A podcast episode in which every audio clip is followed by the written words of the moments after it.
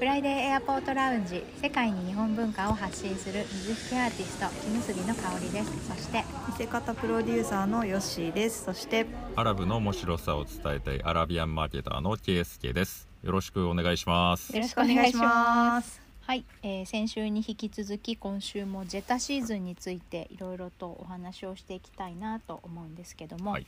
えー私たち日本にすごく関連の深い、えーパビリオンがあるみたいで あのアニメビレッジがねあるっていうことであのすごくあの古いとかじゃなくて結構オンタイムで日本でも人気なアニメとかがあのいろいろと取り上げられてるみたいなのでその辺も含めてちょっと圭介さんの方からいろいろと教えてもらいたいなと思います。お願いします。お願いしますえっ、とそうですね、今あの先週先々週お話しした、はい。あのあれかシルク・ド・ソレイユ、えーを、うんうんうん。で、まあ、幕を開けたそうですね。ジェッタシーズンですけど。あの大きく9つのパビ、えーゾーンがあると言いました、えーなんかぶ動物園があったりそのシルクの、えーゾーンがあったり、なんやかんやまあえっと、海でのアクティビティとかねいろいろあるんですけどその中の一つで、えっと、シティウォークっていうのがありまして、えーそこの中にそのアニメビレッジができてるんですね。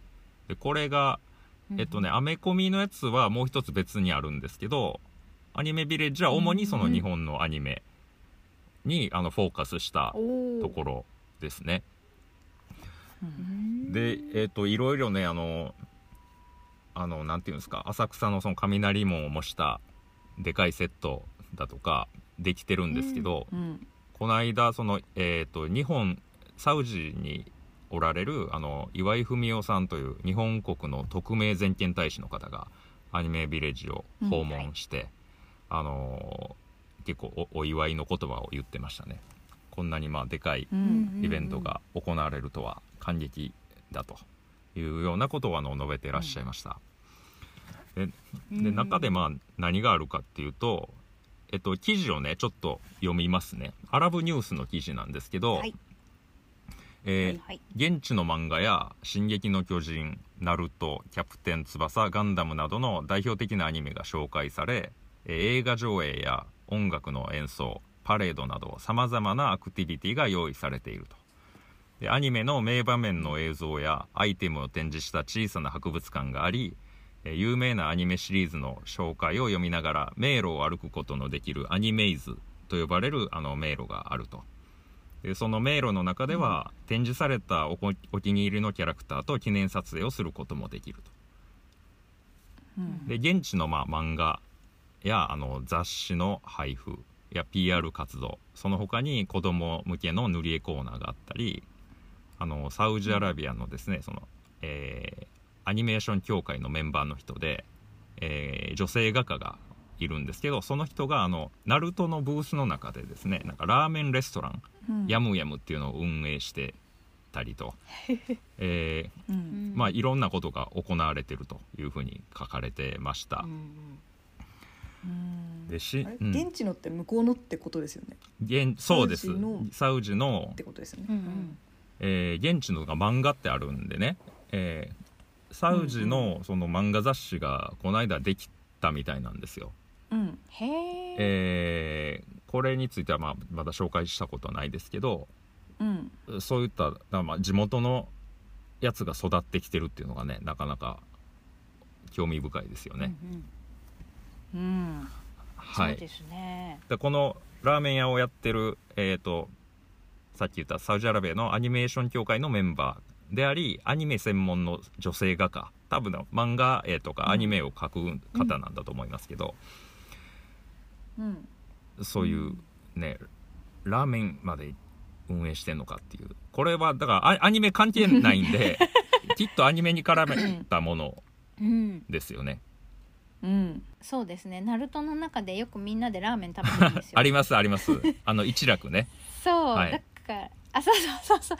それであのラーメンなんだろうなって思います。そうですね。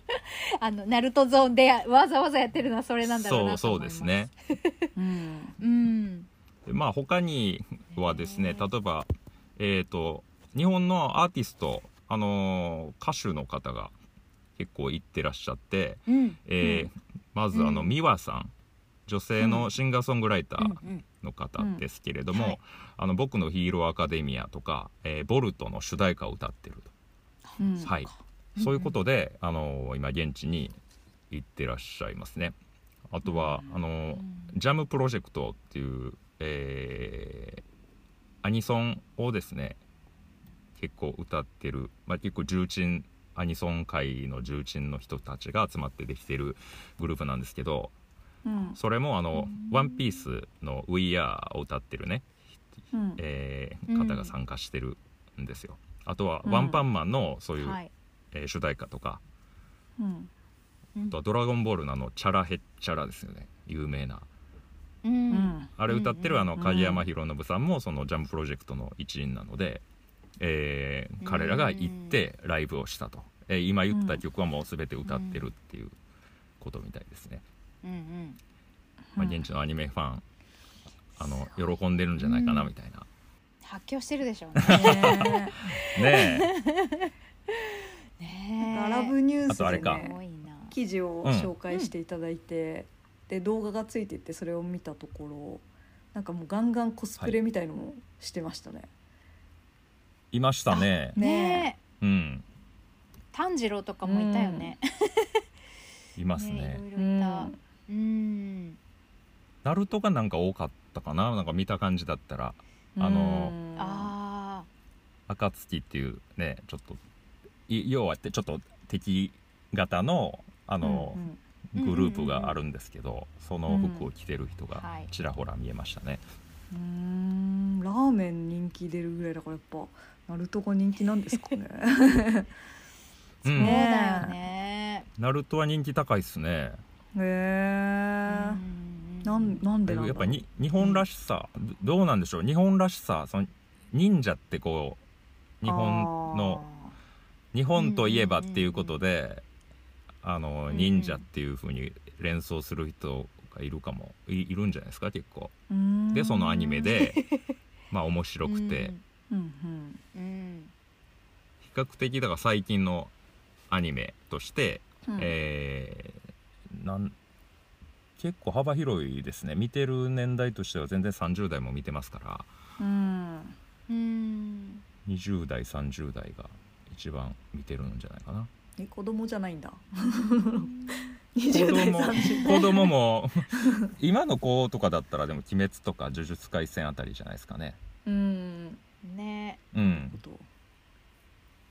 タイムリー一番、あのーそうですよねあのー先週、えー、と送ってもらったあのブックレットに「呪術廻戦」とかもね、載ってましたもんね、載ってましたうねん、あ展示されてるんだと思って、うん。はい。見てました、う、うん。んなんか日本といえばジブリみたいのはあんまないんですね。あージブリもうん。知られてはいますよ。あそうなんだ。知られていますけど、そうですね今回のアニメビレッジにはちょっと見られそうにないですね。多分まあでもあのライセンスの問題とかあるんじゃないですかね。ああるかもしはいれない、あできる作品とできない作品とか。あーそっか。うんうんうんうん。日本の、えー、と配信サービスにはジブリ確か入ってないんでしたっけ？ないです。なんか DVD を借りないと見られないあそうそうそうそう。ような気がする、そうなんだよね、うん借りたもんもののけ姫海外は入ってるこの前。あ海外は入ってるんですか？えっ、とねミーナは入ってるのかな？ネットフリックスミーナ入ってるかちょっとわかんないですけど、うん。うんどっか入ってんすよ。うん。アマゾンかな？みあミーナっていうのはあれね。ねミドルイーストノースアフリカのことですね。あそうはい。そうそうそうそうです。そうですね。あの、はいミーナっていうのはあちらの大体あの、結構広いんですけど。イスラム圏の、う んうん。そうですね、えーはい広い地域を指す言葉ですね、うん。はい。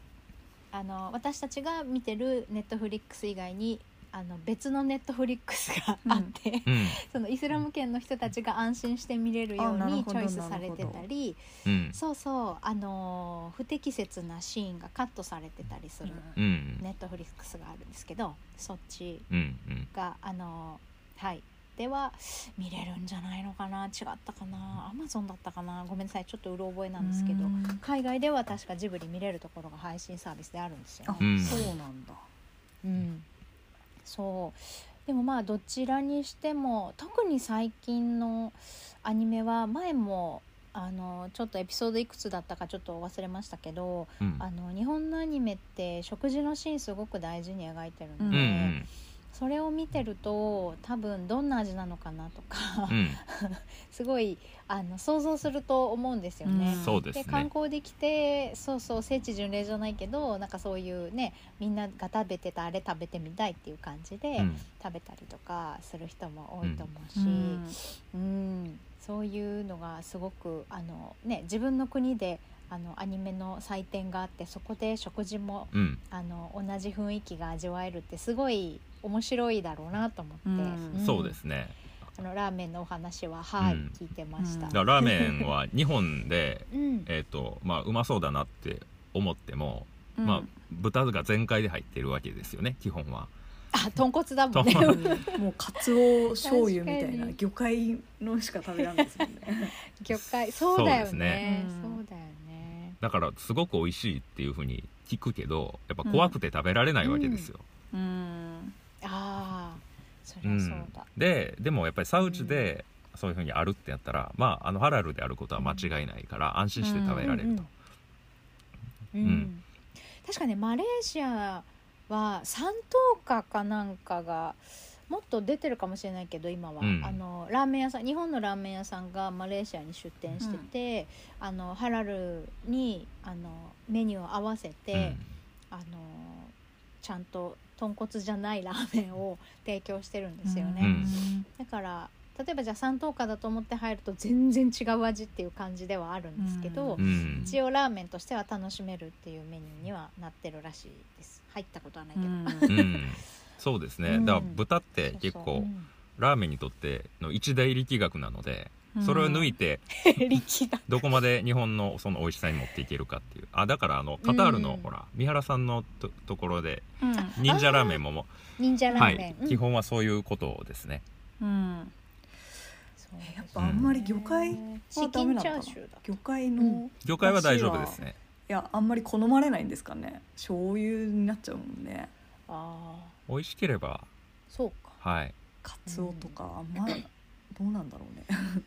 あとは味的には味覚的にはあんまり合わないかもそう。う、ん。あとは昆布だしとかしいたけだしとか、うん。弱いよね。やっぱ醤油味だよね。そうなもん食べてそうだもんね そうだよね、なんか背脂ぎしギトギトみたいなのはちょっとね想像できない。よね、うん。そっち行くとね。はい、何の背脂なんだいってなるね。何のせい。そうだよね。一体。誰の背脂？確かにね。ねなんかあの教えてもらった、えー、とチケットの値段を見ると結構いい値段だなと思って、ああはいはい。ねそうチケット価格が、えー、と今回やってるそのジェッタシーズンのイベントスペースに入る、うん、えー、とフィーがを払わなきゃいけないのかなって思ってそれプラスそのパビリオンごとにまた払うってなると結構だなと思ってて、そうですね。あれいくらだっけ？アニメビレッジがえっ、と大えー、と5000円レギュラーで5000円って書いてあって、ね VIP で7000円ぐらい円にするとそはい。れぐらいっていうふうに、そうですね。今ちょっと円安なんでね、はい。あのーえっ、とそれを考えて僕も計算したんですけど大体まあうん。スタンダードがうんうん。5000円か、うん。あ大体50リアルって書いてたと思いますね。うん。50サウジアラビアリアル。うんでまあやっぱりうんうん。えっ、と4500円から5000円の間ううん。ん、もちろん子供はねフリーですけどもあのちっちゃい子は。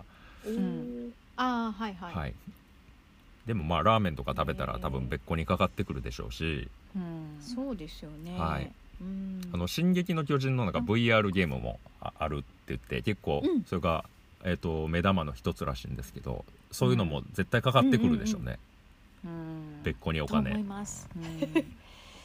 私もあの上野の美術館で「進撃の巨人」展あった時に行ったら VR のあのコーナーがあってん。ものすごい並んでうん。やったんですけど、あれはもう一回並びたくなる感じのすごい 面白い内容だったのであれは多分みんな、うん、行列になると思います。すごいあの起動立体起動装置をつけて、シュンシュンシュンっていくやつを体験できるんです。そうそう今あの USJ でもやってますよね、うんうんうんうん。今まさにやってるの多かな。分それのはい。あのリサーチでもしかしたらそっちでやってその後に、うんうん。あの USJ に行ったのかもしれないんですけどすごい並んでましたね、あそうだ。ちょっと待って。さっきのあの価格僕間違ってるかも、えっとん。50だったら大体1500円とか1800円になりますね。50え？リアル。ちょっとはい。リアルのあの計算。あれ？大体ね1リアルあたり3000えっ、と、うん。30円。今までも35円ぐらいですかね。いくらだったっけ、うん。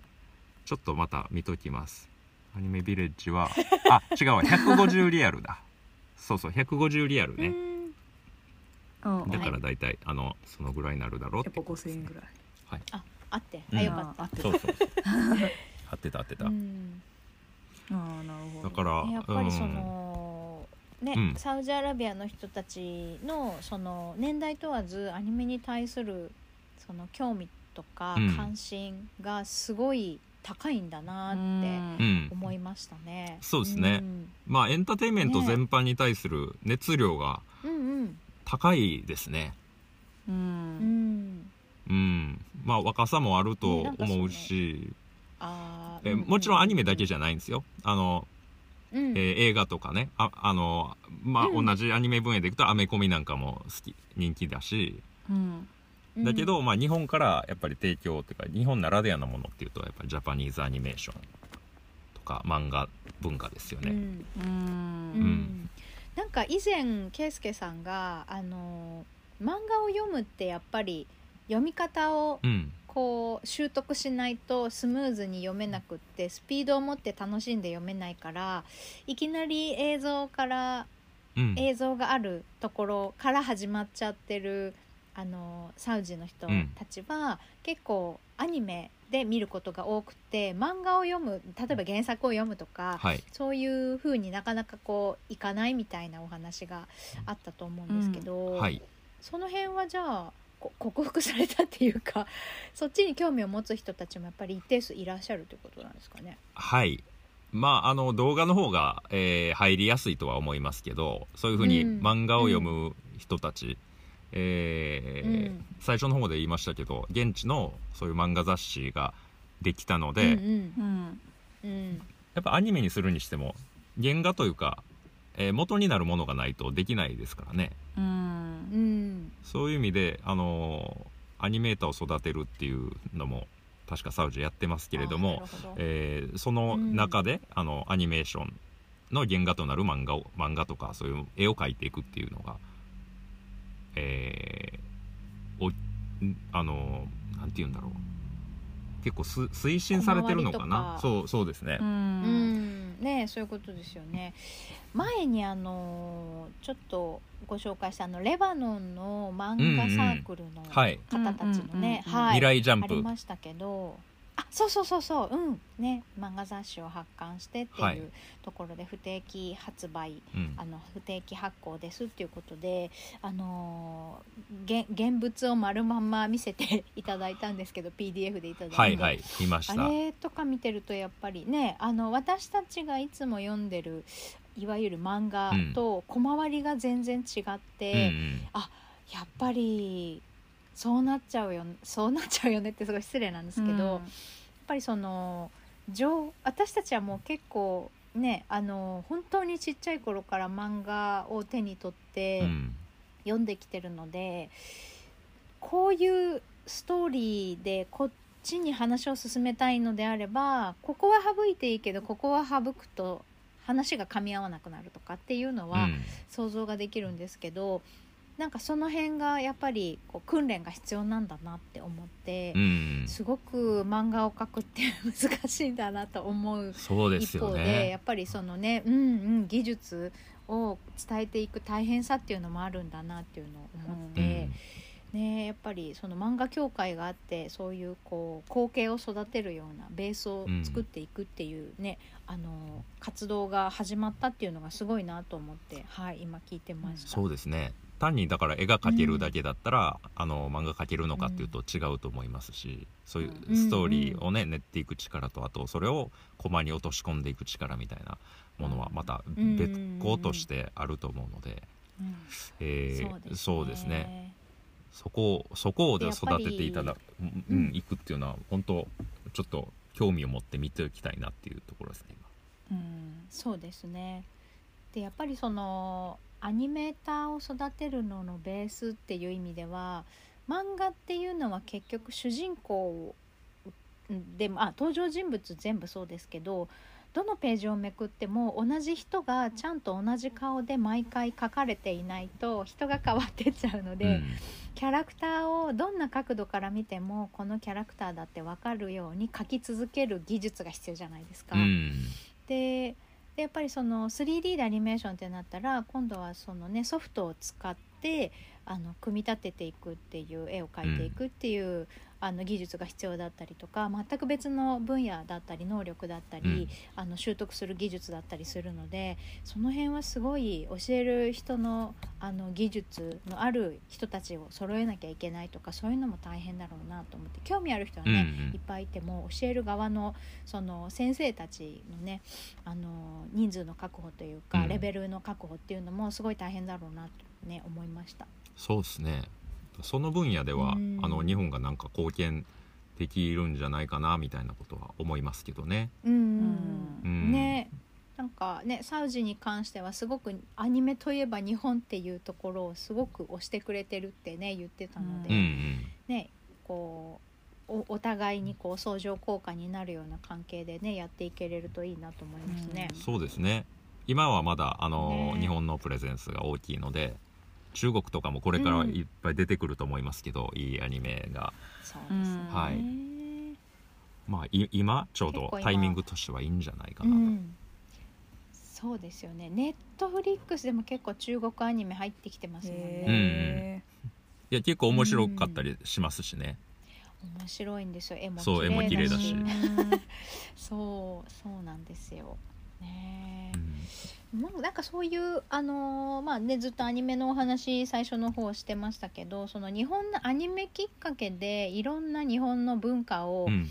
伝える、そのフィルターというか、うん。触れてもらうきっかけになってるなと思って、あさっきのねね。食べ物もそうですけどね。うん。うんうんうんうん。そうそう。あの日本のアニメはすごく食事のシーンをしっかり描くので、うん。あのそういう食品に対するこう興味っていうのがあるっていう部分ではなんかねビジネスにつながっていくのかなっていうね、ところもやっぱありますよね。あのーまあ本当アニメのアニメをきっかけにはそこから発生いろんなエンタメが派生していくように思います僕も、だから食べ物なんかも、うん。あの、えーもちろんえ娯楽という面からも捉えられるのででもああ。のラーメンなんかっていうとね、まあ、さっき言ったようにやっぱ豚がメインで入ってる基本ものなんで、うん。えー普通にあのラーメン単品で考えると、えー豚がダメな国に広がりにくいはずなんですよ。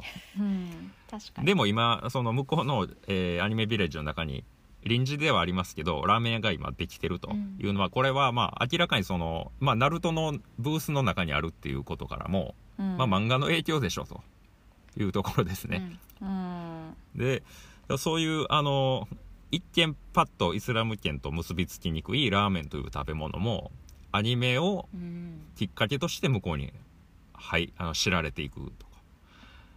あとその歌もそうですね。J p o p を単体で好きになる人ももちろんいるんだろうけどやっぱ多くはそのアニメきっかけなわけですよね、うんあはい。あテーマソングとか。そうです。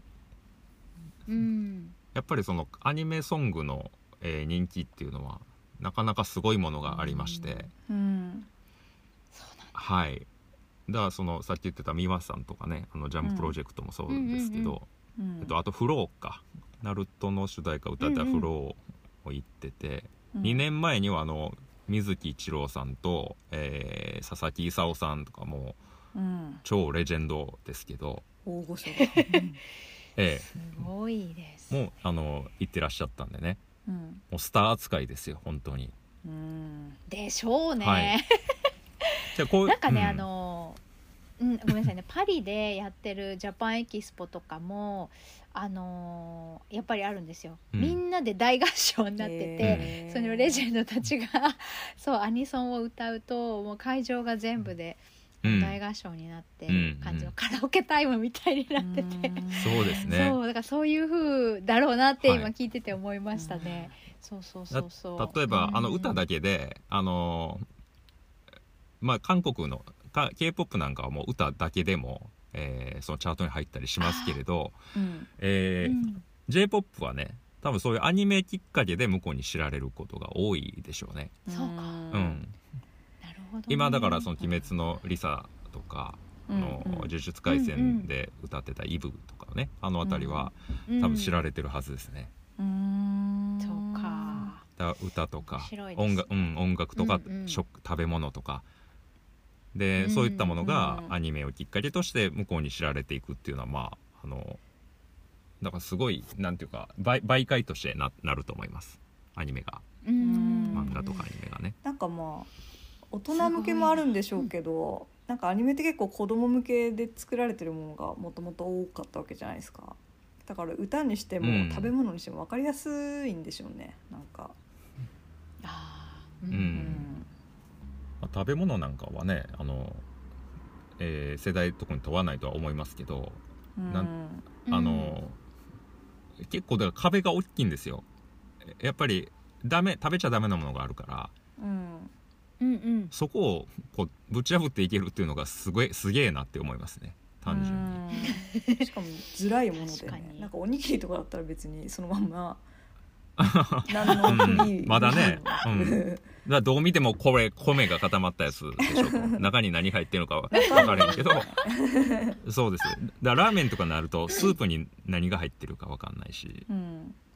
うんあのそれこそそのナルトというかかまぼこもこれ何なんだっていう話なんですよ。あなあー。何をはいはいはいはい何でできてるのっていう。そうだかまぼーふにことか。ふにしてるけど。そうそうそう。ねえ。結局豚由来のゼラチン入ってるんじゃないとかってことだよね。そうですね。うんうん。だああいう練り物系ってあのーすごい警戒されるんですけど。うん。うん。ゼリーとかね。そうそう。うん。でそこを乗り越えてあれ食ってみてって思わせるのがすすすごいでしょ。うん。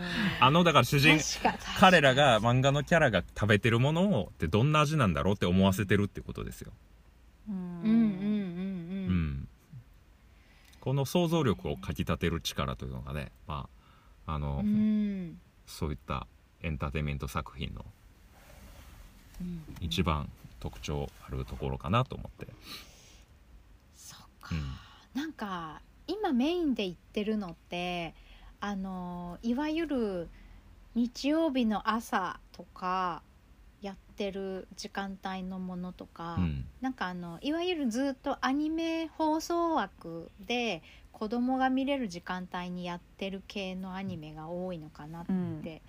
ちょっとぼんやり思ってたんですけどちょっと進撃は違うと思いますけど、うんなんかそのワンクールで終わっちゃうような深夜アニメもめちゃくちゃいっぱいあるじゃないですか、うんうんうんそういうのそういうのとかも、もだんだん行くんでしょうねきっとね。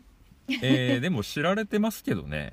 うん。ああそうなんだ。たうん。あのーえっ、と本当だからもう向こうではたまたまだからそういう、うん。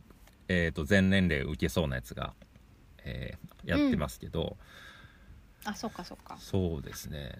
なんだろう。まあ東京グールとかも人気だし、うん。ああグール。うんうんうんあうん。とはなんだろうな。へドロヘドロとかも知ってましたね。ドロヘドロー僕結構好きなんですけど。うんハードなあ私見てないんですよ。やつ。うん。とか。なんか少年漫画系が強いイメージですね。でもセーラームーンありましたけどね、あそうかそうかそうかそうかそうですね。少女系もいやベルバラとかも知ってますよ向こう。あそうなんだ。そうなんだ。ベルサイユのバラとか、へえーーうん。あと小公女セーラとか。いや何に魅力感じてんのかなんかさっぱりわかんないんだよな なんか。やっぱその二次元の面白さなのかな。なんかいやストーリーじゃないですかね、ストーリー。あでも、ま、るちゃんみたいな普通のうん日本の昭和の日常みたいなのもね、はい。人気だって言ってたよね。そうですね。あのだから えっとユーモアはちょっとブラックユーモアも入ってますよねちびまる子ちゃんで、へー。あの辺りが受けるのがなんかちょっと嬉しいというか面白さもありますね。日本独特のなんかそういうちょっと日本の小学校ならではっぽい感じとかがうん結構多そうだけどいやね。うん。ねいや普遍性あると思いますけどね。クレヨンしんちゃんとかは。クレヨンしんちゃんは クレヨンしんちゃん。クレヨンしんちゃんはどうなんでしょう、ああクレヨンしんちゃんあんまりでも聞いたことないですねそういえば。ああ倫理に引っかかってるのかな？うんかもわかんないですお尻出ねすから。そうそう。そっか。いや、あまりだからその子供向けに、えーいいやつだけではないですね。うーん。えーだからこんなん大丈夫なんていうのも結構。だからデスノートとかそうですよ、うん。デスノートも一応少年漫画ですけどはいはい。内容的にはねあのなんて言うんだろう。ん。うその努力友情勝利って感じでもないし。あジャンプ的な。そうそうそう んうんうん。まあそうう、うんですよね、呪術廻戦とかも割とハードですよ。見方によっては。うん。そうですようん。ね、うん、うんうん。だからマーベルとかもねすごい見慣れてるのでああいうだからちょっとうん。うん善悪の対比だけじゃないような、えーうん。物語っていうのも非常に受けてるので、なるほど。うん、まあ情情緒的。な部分で、うん、悪だから悪いとは限らないみたいなうん感じの描き方、うん。最近そっちですよね。そうですね。両方か描きますもんね。うんうんうんうん。絶対悪じゃないっていう、うん、うん。いやっていうすごい部分が、うん確かにな。でもなんかあれですね。そのアニメきっかけで日本を し知ってもらってそこからのその日本の文化とか、うん、そういうあの、ねね、食文化とか、そそういう風習とか日常が見えるっていうのとか、まあねそのあの、まあ、例えば「呪術廻戦」だったらまあ学生なんで制服ってねう、うん、うん。いるとか、そういうこういう制服で学校行くんだみたいなところとかね。うん。そういうのも面白いんだろうなと思いながら。コスプレしやすくていいんじゃないですかね。そうですね。だからコスプレ系は、ね。うん。あの本当に増えてますよね。うん。コスプレ、ねうん、コスプレの服をちょっとうん探してっていうのも言われたことがあります。あはい。強いと思い今ます。後増えていくんじゃないかな。強いと思います。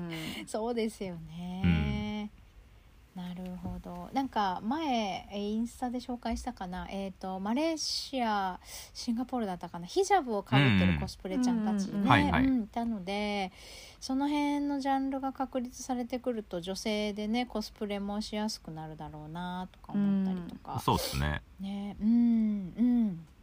いろいろと可能性があるってうん。いう感じですね。うんそういう意味で言うと逆に緩いかもわかんないですねあ。中東の方があの結構紙出してる子もいるので今はうんうん東南アジアの方があのむしろ厳格かもわからないですね今。おーうんうんそうなんですね。はい。なるほど。だいぶこれはあれですね定定点観察というか、はい。アニメきっかけでねいろんなことが広がっていくと思うので、そうですね。また新しいニュースがあったらねご紹介していきたいなとはい思います。はい。はい。フライデーエアポートラウンジではインスタグラムとツイッターどちらもアカウントがあります。F アンダーバー A アンダーバーラウンジ F アンダーバー A アンダーバーラウンジで検索してください。番組へのご意見ご感想その他何でもメッセージお待ちしています。メールアドレスは F どあごめんなさいフ friday.a.lounge.gmail.com です。またはインスタやツイッターの DM からでもお気軽にお寄せください。それでは今週はこの辺でありがとうございました。ありがとうございました。